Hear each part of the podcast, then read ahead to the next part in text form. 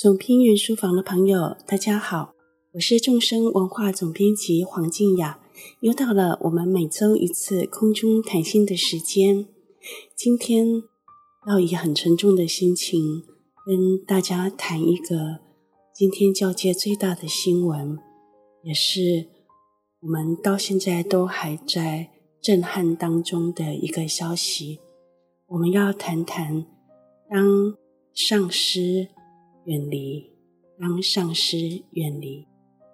会谈这个话题，主要是因为我们今天收到一个最新的讯息，是来自尼泊尔的创古寺发出的讯息。创古寺这封告知大众的信里面，告诉我们，我们敬爱的创古仁波切。也是法王噶玛巴的经教师，创古仁波切以九十一岁的高龄圆寂了。仁波切是在六月四号，也就是萨卡月的殊胜日，萨卡月藏历的四月十五那一天下午一点半圆寂的。那因为法王噶玛巴交代嘱咐。所以，先没有对外公布，保持法体清净四天。嗯，四天过后的今天，才向大众布达这个消息。这真的是一个教界最大的事情，整个教界都在余波荡漾当中，我们心灵都非常受到震撼。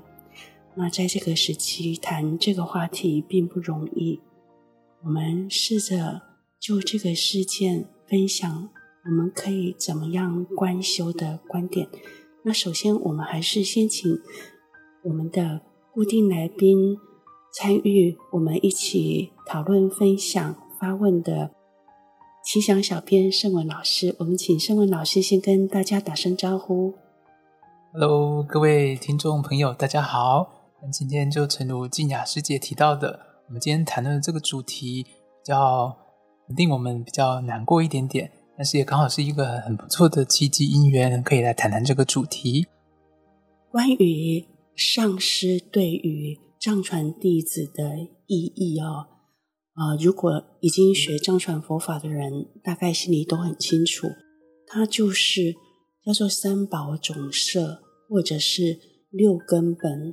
合一三宝是佛法僧三宝啊，我们一般说的三皈依就是皈依佛、皈依法、皈依僧。但是在藏传还会再加上一项是皈依上师啊。为什么会有加第四个皈依皈依上师呢？因为藏传佛法认为修行这条路，特别是一些特别的修持道路，就像登山一样。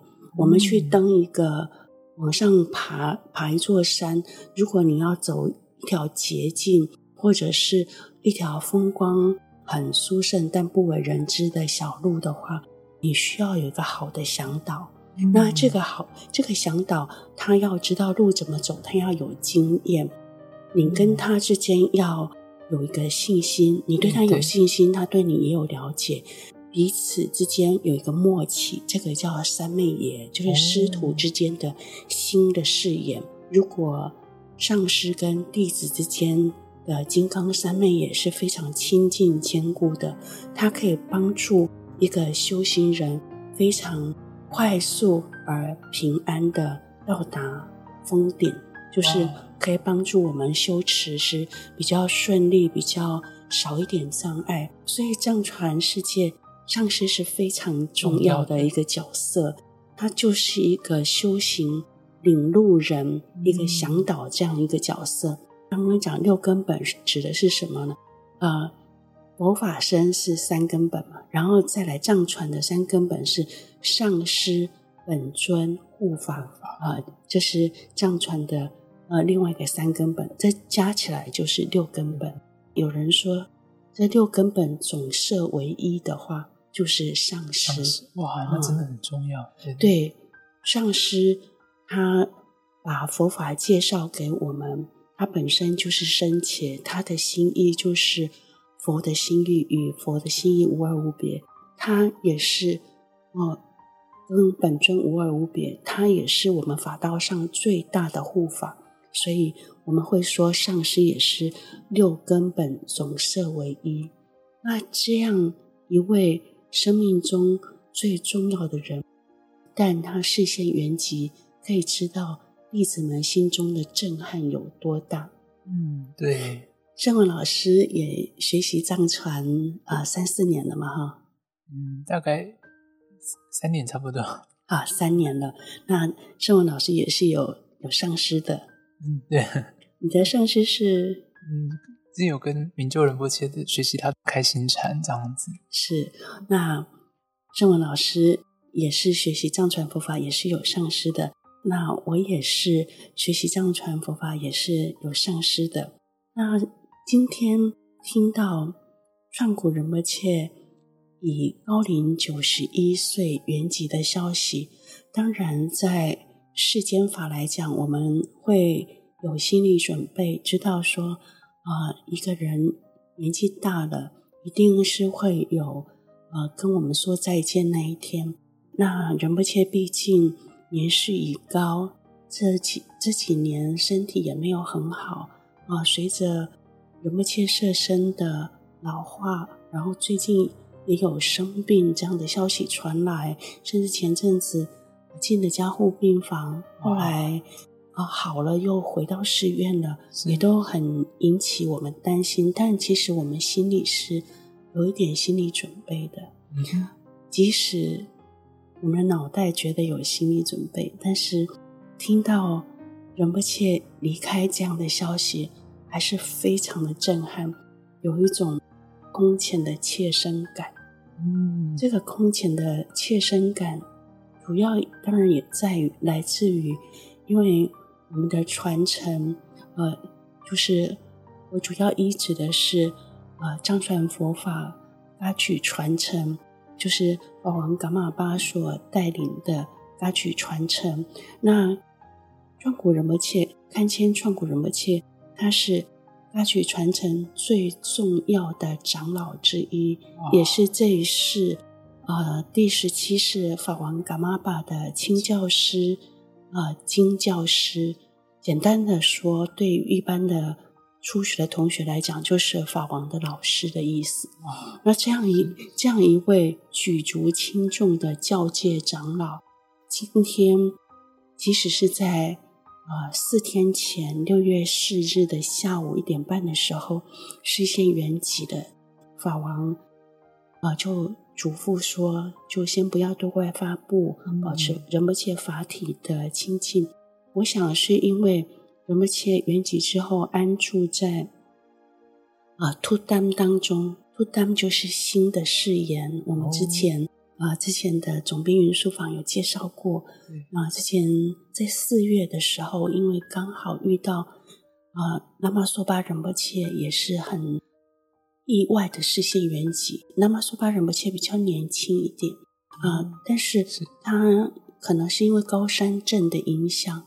忽然就在尼泊尔示现圆寂，那拉玛苏巴仁波切身体很健康，那忽然示现圆寂，大家都很震撼。那那个时候，我们邀请了啊、呃、仁波切的啊、呃、弟子，呃，就是德清法师，还有译者张春慧，啊、呃，刚好非常不巧的就是我们。在五月的时候推出一本新书，是拉玛索巴仁波切的新书《抢救一颗明珠》，用一年还原最珍贵的菩提心。那没想到仁波切就在四月十三的时候圆寂了，很震撼。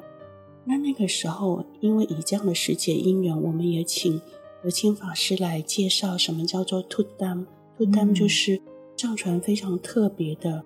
啊，成就上师会在外息一段之后，视线安住在啊明光当中的状态，也就是他会安住在明光当中，好像一个人只是睡着或入定，他的啊心是还温暖的，皮肤是有光泽的，就像一个人还啊、呃，只是睡着或者是正在禅定这样子，嗯、那是代表他内息还在，还安住在啊心、呃、的明光，就是他一生的羞耻上面。看他主要的羞耻是什么？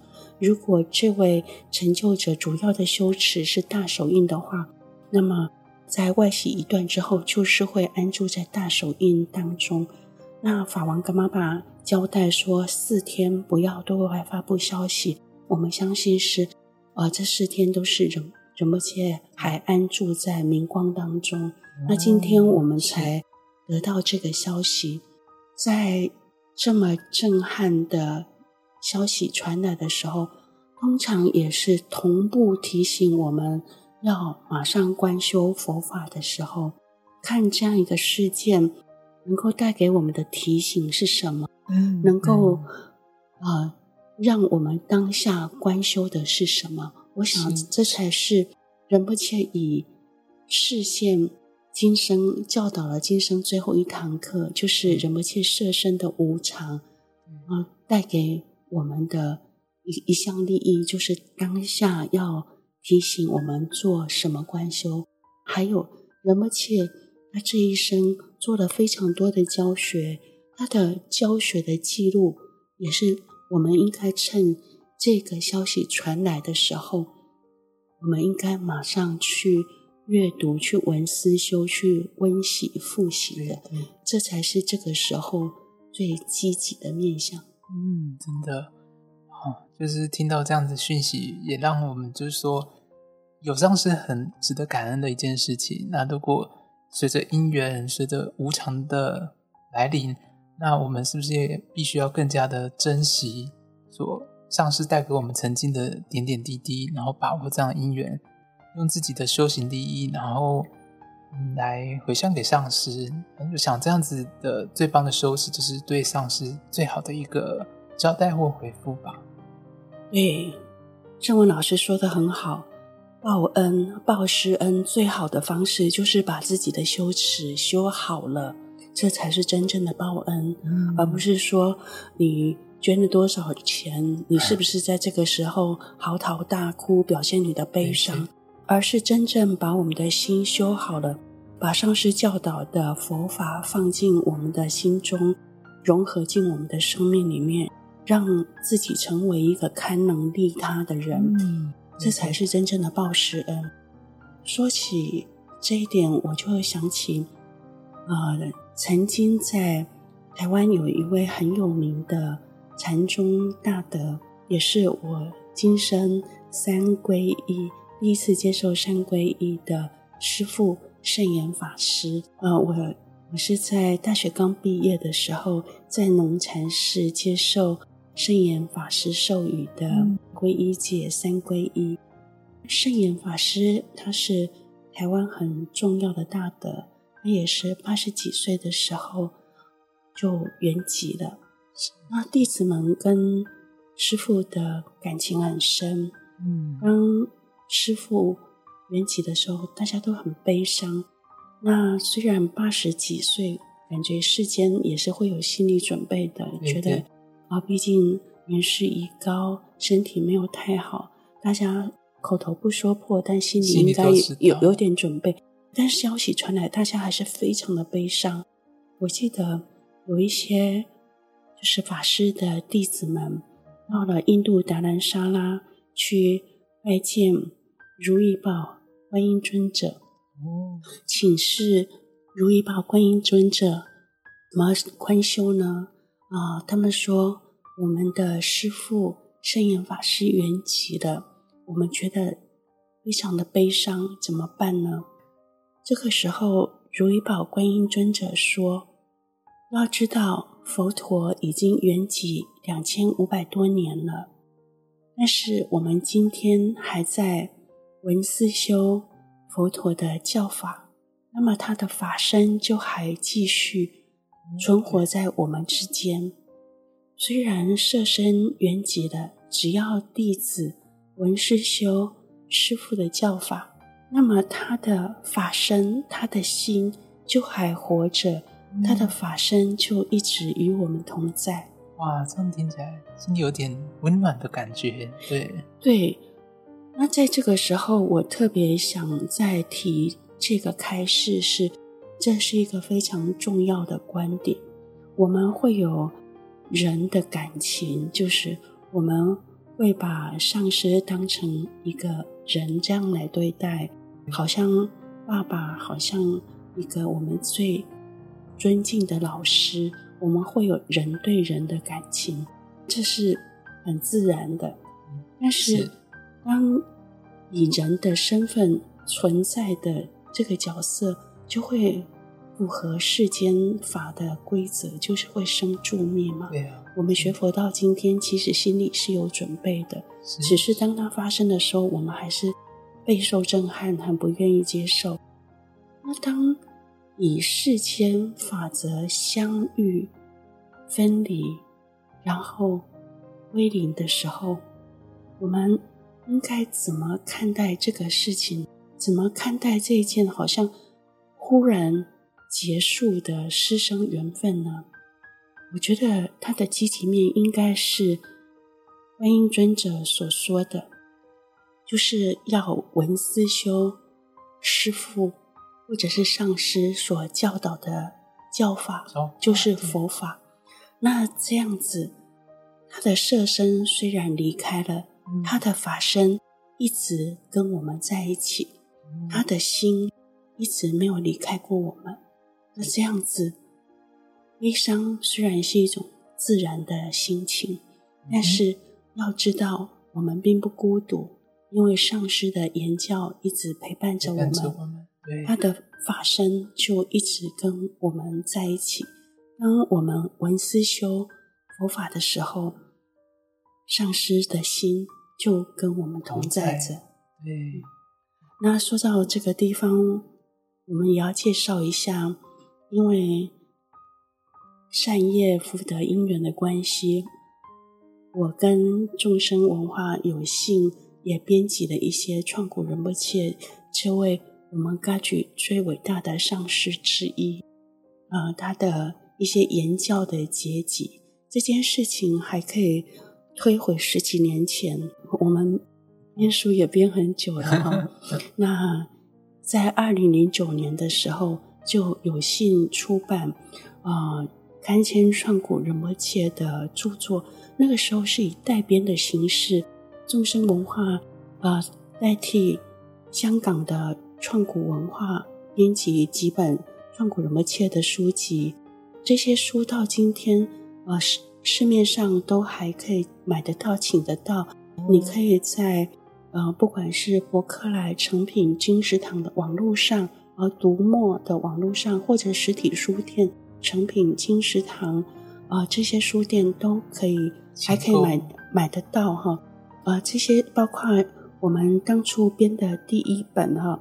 大手印第一课，这是仁波切讲《三摩地王经》的实修指引。哦、第二本是《穿越生死心的旅程》，这是仁波切讲中阴教法的一本书。还有第三本是《止观禅修》，止观是作为佛弟子一定要学的，叫必修课。佛陀直接所教就是止观，这是仁波切所教的止观禅修。可以帮禅修打好非常好而正确的基础。基础。接着呢，因为后来创古文化也成立了自己的出版社，就不再不再是呃代编的状态，他们就、嗯、呃开始也编了很多仁波切开示的好书。但是很奇妙的因缘的关系，最近几年又有一些。啊，经纪公司帮介绍了我们一些仁波切的开示，就是仁波切的书结集，它是版权是有开放给大家的，因此我们也啊、呃、申请到三本仁波切的大手印开示，嗯、非常巧的都是大手印开示，那我们也很密集的在去年二零二二年出版了，很新哎，很新，而且我们。当然不会知道今天发生了这样一件交接大事。我们去年就是以一种很荣幸的心情，很密集的出版仁波切所教导的三本大手印的书。这三本大手印的书是哪三本呢？第一本是《国王之歌》，这是仁波切讲大手印远传承的第一棒的祖师萨惹哈尊者，他讲的《国王之歌》。萨惹哈尊者有《国王之歌》、《王后之歌》跟《百姓之歌》这三种。众生出了《百姓之歌》，出了《国王之歌》。《国王之歌》就是创古仁波切所讲解的。第二本是讲纳洛巴道歌。啊，书名叫做《纳洛巴教你边工作边开悟》。这本书可能因为跟工作有关系很，很很受到瞩目哈。因为需要工作的人 都会很希望怎么把关关修的口诀跟自己的工作做结合，所以这三本里面，这本书很还蛮引起注目的。那纳洛巴是谁呢？纳洛巴是噶举。大手印黄金珠曼传承的第二棒，第二棒那洛巴尊者，第一棒是帝洛巴尊者，第二棒就是那洛巴尊者，就是黄金珠曼传承、金曼传承的第二棒。他写的道歌，创古仁波切做了释论，是真的是教黄金阵容啊！不管是唱道歌的这个人作原作者跟释论者，创古仁波切这个组合是。非常的黄金阵容。第三本是《明明白白是自心》，《明明白白是自心》是呃，这是大手印经典明现本来性的释论。这是一本很好很重要的大手印经典，它对于大手印的学习有完整的蓝图，但是它又没有了义海那么大部头，完整性。跟深刻度是跟辽一海不相上下的，但是它的啊、呃、篇幅比辽一海短很多，所以如果我们想要对大手印的修持、见地跟修持有一个完整的了解的话，这是一个非常好的一本书。那原点很好，原点是达波扎西南加啊所写的。那释论是创古仁波切所讲解的，真的，这去年连续出版的这三本书大手印的释论，真的非常重要。也提醒有缘听到这一集节目的朋友们，可以请来好好的文思修。如果你已经有这个书了，赶快打开书来读几页，这是对仁波切最好的意念。我们跟上师之间的关系，其实不是世间的关系，是一种法道上的关系。法的关系必须以文思修做连结。嗯，如果我们只是去拜见他、顶礼供养，但是并不闻思修的话，我们就有点浪费了这个缘分，让这么殊胜的缘分流于外在的形式。我们对，我们要让这样的这样的缘分。内化，我们一定要用文思修，让这个缘分深刻化，放才会对我们的心产生意义，才会造成改变我们的生命、提升我们的生命的事实。嗯，所以这也是趁这个大事因缘刚刚发生的今天，赶快提醒大家的，就是。不管你身在世界的哪一个角落，你是什么身份的人，能够的人，其实这个时候已经赶忙的奔向啊、呃、尼泊尔的，那么在南摩布达的创古寺，因为仁波切的法体目前就安住在尼泊尔南摩布达的创古寺。那像我我们认识的几位出家师父啊、嗯呃，包括。嗯，堪布丹杰就是法王噶玛巴的中文翻译。堪布丹杰，还有啊，化育道场的妙容法师，嗯、他们此刻都已经赶到创古寺去了。去啊，在最后一次亲近仁波切的机会，嗯，一定是要赶到现场的。那对于我们啊，这些必须守在工作岗位上不能马上远离的人，我们怎么样在心里参与这件事情？怎么样做最好的意念呢？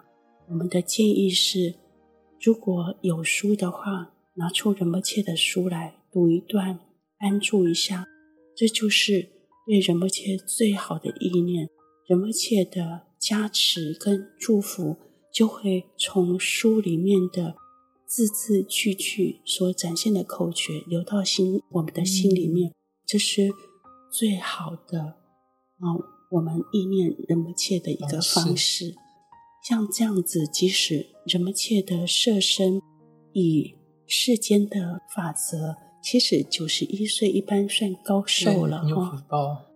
即使感觉是高寿圆寂，我们心里还是万般舍不得。但是设身远离了，仁波切的心还在，法身还在，那就在言教里面，我们禅修了。就会在我们心里。嗯，真的，今天很感谢静雅师姐的分享。她讲到一点，真的让我觉得学习很多，也很感动。就是之前可能都会想说，这么尊贵的仁波切圆寂，可能就是单纯觉得很难过，怎么会觉得这么无常？但是从今天的谈话当中学习到，是说刚好这样子原籍视线是一个很棒的一个 timing，可以让我们重新检视，然后仁波切这么棒的。一些经教法教虽然法体不在，但是它的佛法的那个概念还是会与我们相伴。透过我们的阅读、文思修的过程，那其实仁波切还是会一直都与我们的心同在。是仁波切的心跟我们的心在一起，仁波切的法身跟我们在一起。如果我们能够闻思修仁不切的教法的话，对，借着这样的因缘，我们也要。啊！提醒我们自己以及有缘的朋友们，我们要珍惜。如果你的上师还注视，嗯、要很珍惜跟上师的亲情缘分。对对啊，答应上师的事情要乖乖做到哦，维持三昧耶的清净稳固。嗯、然后重要的是，不要把上师当凡夫，不要让。自己跟上师的缘分变成一个世间师生，或者是一个耍赖的儿女哈，纠缠着啊老爸爸、老妈妈的观念。我们跟上师的关系是法的关系，法的关系必须借由文思修而连结，不要当成一个长不大的耍赖的 小孩。嗯，这样就很可惜。即使偶尔我们心里会这样耍赖一下，但是。我们成熟的心知道，那个甜蜜的部分，小孩子气的部分，一下子就好了，一下就过了。重点是要闻思修，让自己的心成熟，堪为法器。把上师给你最重要的东西，就是佛法的甘露，放进心里，内化它，实践它，这才是重点。那么上师给你多少个微笑，拍你几次头，你们一起吃过几次饭？当然那是回忆里面很珍贵的部分，是亮点。但坦白说，那个比起佛法的文思修，内化于心，合而为一，就不是那么重要了哈。好，那今天我们因为时间的关系，先分享到这里。好。那我们最后还是要以一座短禅修来做我们今天分享的 ending，因为川谷仁波切圆寂的这个缘起，我们一起来做一座意念上师的禅修。不管你有没有上师，如果你有上师，就意念你的上师；如果没有上师的人，你可以。意念释迦牟尼佛，就是所有佛弟子的大老师，嗯，佛陀释迦牟尼佛。那如果你想不很清楚他的身相，嗯，总有刚学习的小白同学，然后觉得说，哎，我要想释迦牟尼佛想不清楚，哎，没关系，你就想一个又慈悲又智慧的老师，嗯，他出现在你面前。啊，我们就这样来做观修。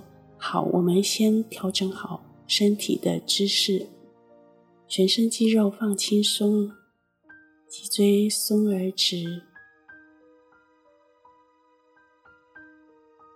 我们先让心休息在自然的状态中，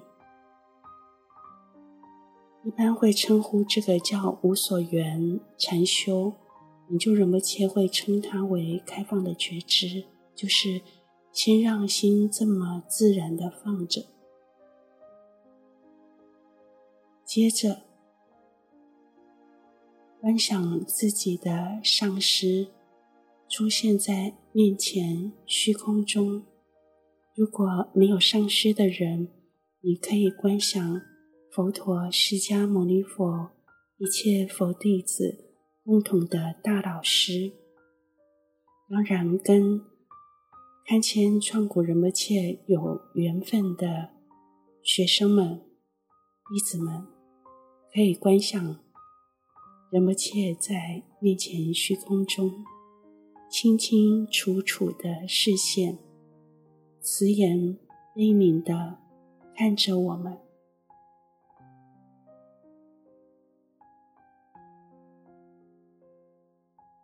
观想上师。或者佛陀额头就是额轮的地方，发出一道白色的光，照进我们的额头。喉轮就是喉咙的地方，发出一道银色的光，照进我们的喉咙。心轮就是我们心间。发出一道蓝色的光，照进我们的心轮。上师身与额喉心三处同处同时发出白、红、蓝三道光，加持我们的身与意。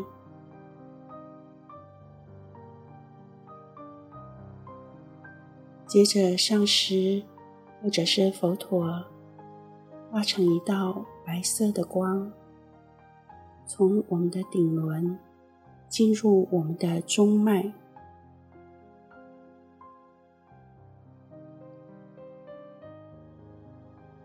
融入我们的心间，与我们合一无分别，如水融入水一般。上师或佛陀的慈爱、智慧、力量跟祝福，也如水融入水一般的，与我们的心合一无分别。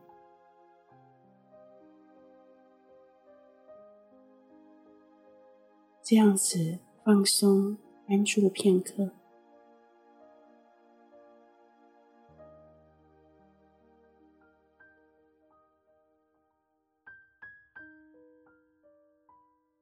好，接着再让心休息在自然的状态中。